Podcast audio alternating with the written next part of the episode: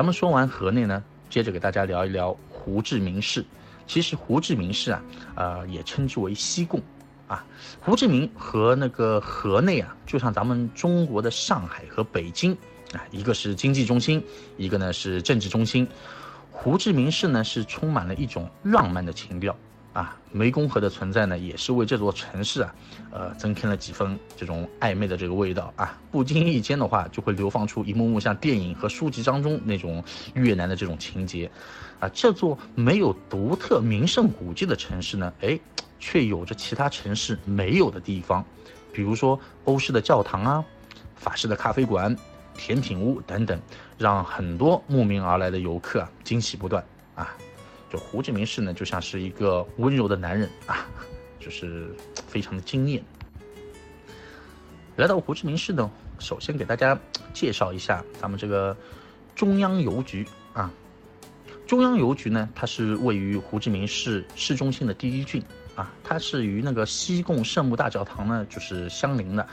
呃，这是胡志明市啊法殖民时期遗留下来的这样一个邮局，呃，建于十九世纪末，是由法国的一个著名的建筑师啊斯塔夫埃菲尔设计的，呃，充满了这种浓浓的这种法式风情。如今呢，中央邮局啊是胡志明市的一个地标吧，呃，每天都会有很多人到这边来参观。而且呢，邮寄一张明信片回国，那几乎是每一位游客来此都会做的这样一件事情。那邮局的外观呢，你乍一看就看上去很像是一座气派的这个车站啊。仔细观察呢，你会发现它每一处都是精心设计和装饰的。那么正面的这个时钟下面呢，也会写着邮局的这个建设时间，它呢是建于一八八六年。至一八九一年之间的，啊，一层层的窗户呢，就是白色的这个装饰，下面有法国人的这样一个名字。啊，你走进那个邮局内部的话呢，大厅也是十分宽敞的啊，有着古典拱门形状的这个天花板，圆形的这个花窗，大吊灯啊，而且呢，它这个简单的这个绿色铁条啊，包住排水管的这个设计啊。就会感觉非常的大气，墙上呢也会很醒目的挂着这个呃大型的胡志明肖像啊，两旁边的这个墙壁上呢是越南的一些旧地图啊，旧地图上面呢会设有一些特色的电话亭，这边的话是可以拨打那个国际长途电话的。大厅两侧呢还会有一些纪念品商店、ATM 机，还有一些货币兑换处和信息中心啊，所以说呢，你可以坐在这个大厅的长椅上面。可以拍出很多这种复古式的这种照片，呃，但是建议大家如果想去的话呢，要早一点去抓拍，否则的话呢，呃，去晚人就会很多。你呢也可以找一个比较好的一个位置，就坐在那边观赏大厅里的一切啊。当然了，在这里的话，肯定不要忘记就是邮寄一张明信片回家。邮局内的话，嗯，卖的明信片通常样式就不是特别多啊。如果您时间比较充裕的话呢，可以事先到那个范武老街这些地方去买。那邮局大厅中呢，有桌椅可以坐下来写这个明信片的。一般的话呢，寄回中国邮费，我想想，大概差不多是在一万一千越南盾左右。现在的话，人民币跟那个越南盾汇率应该差不多是在一比三千三左右，所以说这个价格也不是很贵的。另外的话呢，如果您想收集这个邮戳盖在这个本子上的话呢，你也可以在这个进门右手边第一个柜台找工作人员去询问当天的这个邮戳。呃，基本上如果是呃有这个需求的话，他们一般都不会太吝啬，都会满足您这样的一个要求的。咱们啊，一提到这个胡志明市啊。就没有人不知道这个范武老街的。说到这个范武老街啊，它呢是得名于越南的民族英雄啊范武老。真正的范武老街啊，它其实只是一条普通的街道，而我们常说的这个范武老街呢，其实就是包括范武老街以及它那个周边的几条路组成的这样一个区域吧。呃，它呢是背包客的天堂啊，在这里的话呢，街道纵横。各种档次的酒店和廉价的旅馆啊，遍布街区，啊，临街路边的这种商店，各色的什么旅行社代理啊，这种外币兑换点，各种风味的这种饭店、西餐厅、酒吧、咖啡屋，还有本地的一些特色商品啊，都应有尽有。像这张图的话呢，这个是胡志明市的一个老城区啊，在这里的话呢，老百姓的生活呢，基本上都是历历在目，各种肤色的驴友啊，你都能够看到，全世界各地的。有的呢是背着背包在街上找房子的，呃，有的呢也是放下背包在街上就是溜达的，也有的呢是拿着相机在街上熟视无睹，就是拍美女帅哥的。总之，你想看到背包客的各种表情，在这里你都能够看得到。而吃的方面的话呢，其实在这边啊，各国餐厅呢基本上也是应有尽有，而且也是风味十足的。你在这里能够尝到的一些当地小吃啊，周围的一些小排档做出来的美味啊，不亚于那些大饭店里面的。所以说这里为什么要被称之为啊彻夜不眠，半夜出来都能够找到好吃的，原因就在于此。比如说啊，跟大家说有一个那个椰汁奶昔。啊，它这个椰汁奶昔就是那种椰汁、冰块和牛奶放在一起，还可以用小勺子挖着这个椰肉吃啊。你也可以去那个范屋老街尽头的馆子里去吃那个，呃，牛肉贡丸米粉啊，清冽刺辣，配合着这种冰咖啡一起下肚啊，这种口感只有你亲身啊尝试一下，你自己就会知道了啊。或者呢，你也可以去这种不知名的小店里面点上一支清蒸。啤酒蟹啊，它这个肉质也是非常的肥厚啊，基本上都是入口即化的。重要的是，它这个喜欢吃海鲜的大家都知道，这种清香甜美的这种味道，简直是太销魂了啊！还可以尝尝路边的这种米皮啊，各种味道香脆好吃啊。还有像女孩子比较喜欢吃冰淇淋的啊，配着热带水果也非常好。那有一些背包客的话呢，他可能会考虑到一些住宿方面的。那这里的旅馆呢，基本上，呃，相对来说还是比较干净便宜的，而且也不是很难找啊，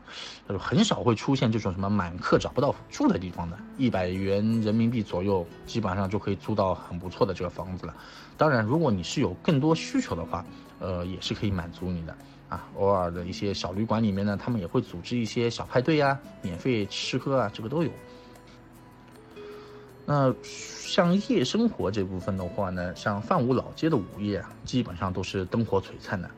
啊，老街上面的一些商店也是胡志明市主要的一个购物点吧。这里的一些旅游工艺品相对来说就是比较多，呃，可以在晚上啊，您这个慢慢的逛一逛，仔细的挑选啊，带回来，比如说送给自己的一些亲朋好友，这个都是可以。入夜的时候呢，很多睡不着觉的一些背包客啊，基本上都会出来闲逛的。呃，找一些咖啡馆啊、小吃店啊、果汁店啊，啊，去这样吃吃喝喝逛逛，啊，都非常开心的一件事情啊。那特别提醒一下大家的就是什么呢？就范武老街周围，呃，都是有一些相对比较有名的一些景点的，像这个统一宫啊，就前面说到西宫圣母大教堂、市政厅啊，这个都是可以一并游览到的。那接下来呢，跟大家说说一下，就是那个西贡圣母大教堂，那么。这里的话呢，也是胡志明市的一个地标建筑之一吧。它是位于市中心的，其实呢就在那个中央邮局边上。因为它是使用这个红砖建造的，所以呢又称之为红教堂。啊，这座教堂呢是建于十九世纪末，啊，为法殖民时期遗留下来这个产物。啊，大教堂的话也是典型的这种哥德式建筑，啊，造型呢也比较匀称、庄严宏伟。啊，而且它那个正面啊有两座四十米高的这个塔楼。乳白色的这个塔尖直冲云霄，仿佛就是按照这种巴黎圣母院的这种建造设计的嘛，啊，远远就能够看到。嗯，其实呢，就是在这里的话呢，其实也是很多人拍照留念的一个热点啊，网红打卡点。教堂门口的话呢，你经常会碰到到这边来这种拍婚纱照的一些新人啊，十分浪漫。如果雕像前拍照的游客会比较多的话呢，我建议大家可以尝试站在这个中央邮局。或者说呢，是在附近的那个钻石广场来拍摄教堂的全景。呃，如果在那边拍摄的话，相对而言会没有遮挡啊，画面感拍出来的会比较好一些。它这个教堂外部的那个门廊啊，都是布满了很精美的这样一些雕饰的啊。你走进这个内部的话呢，就是那个穹顶周边以及墙壁上呢，也会一些彩绘玻璃。也会感到很惊艳。如果是仔细观察的话呢，其实四周啊均为一些小小的这种小的祈祷室，啊，这种雕塑啊、装饰啊都是不尽相同。如今这个教堂呢，现在还在使用啊，并且常有一些教徒到这边来做祷告，尤其是在周日或者是宗教节日啊弥撒时，你要是碰巧遇到弥撒，你同样可以走进教堂去感受他们这种非常虔诚的这样一个氛围啊。唱诗班会在那边唱这种神圣而又庄严的这个歌声啊，非常感人。然后这边呢，要给大家一些小小的提示，啊，如果说恰好碰见教堂正门是关闭的，你呢也可以尝试的从面对统一宫方向的一个侧门啊，也是可以进入的。还有呢，就是进入教堂呢，一定要是脱帽子，否则呢就会被视作是很不礼貌的这样一个行为。啊，那其实呢，胡志明市其实还是有很多值得一游的这个地方的，比如说像这个市政厅，像这个。从市政厅的话，从呃西贡中央邮局步行五百米左右，你就可以达到这个胡志明市的一个市政厅了。它这个也是胡志明市政府的所在地啊。还有一个呢，就是统一宫。那统一宫呢，它是建于一八六八年，那曾经呢是法国驻越南总督办公室。当时呢，它这个称之为叫呃罗洛敦宫啊，在越南战争的这个时期啊，被战火给破坏掉了。后来呢，又重新建成为这个越南共和国的一个总统官邸啊，称为独立宫。一九七五年四月三十日的时候呢，西贡沦陷了，那南越南共和国呢，就把这个就改成了叫做统一宫。如今呢，统一宫也是召开政府会议和接待各国元首之地啊，同时呢，也是国内外游客可参观的这样一个历史遗址。相信啊，有很多朋友肯定会问啊，那这个统一宫有什么好玩的呢？其实呢，我们怎么说呢？我们去任何一个地方，我们都要去了解这个地方的一个历史。那参观统一宫呢，就是可以了解到一整段越南的这样一个近代史啊。你购买这个票进入统一宫之后呢，你可以看到身着越南传统服饰的这样一个工作人员，为游客呢去提供咨询以及导览服务。或者呢，你也可以是购买一本导览手册，依次参观建筑内的各个厅室啊，可以看到这个金龙大地毯啊、象牙甚至是象腿装饰的这种价值不菲的这种历史展品。尤其不要错过的是国书地招室啊，墙面上是越南传统的这个工艺模漆画，由四十块绘有越南山水风情图的这个漆木镶嵌而成，非常非常的珍贵。这边的话呢，也给大家一些小小提示，就是大厅内啊，它基本上每隔十五分钟就开始免费的一个导游申请啊，时间呢基本上周一到周日，早上呢是差不多七点四十五分到中午十一点左右啊，下午的话呢是呃十三点十五分到十六点左右啊。那统一宫内的话呢，大多数房间是不允许进入的，我们只能是站在外圈观赏拍照。统一宫呢，其实就在那个红教堂中央邮局旁边啊，可以顺道参观一下的。那上述我给大家说到的，其实还有很多地方啊，比如说是战争遗迹博物馆啊，胡志明的美术馆啊，啊，古时地道、天后宫、西贡河啊，像这胡志明市的这个金融塔啊，湄公三角洲啊，这个都是非常有名的。哎，说到湄公三角洲，那我跟这边跟大家就简单的来介绍一下。大家印象比较深刻的话呢，肯定就是那部电影啊，《湄公河惨案》，大家会觉得这个呢就是运送毒品啊，治安混乱的这样一个地方。当然啊，过去确实是有过啊，不过呢，电影呢也是增加了一些夸张的手法，嗯，等于就是变相宣传，提高他们这个知名度的一种方式啊。现在来说的话，那肯定要比以前是好很多，而且是安全了许多，对吧？湄公河呢，它干流啊，全长是四千八百八十公里，呃，是亚洲最重要的一个跨国水系啊，也是世界第六大河流，经过这个中国、老挝、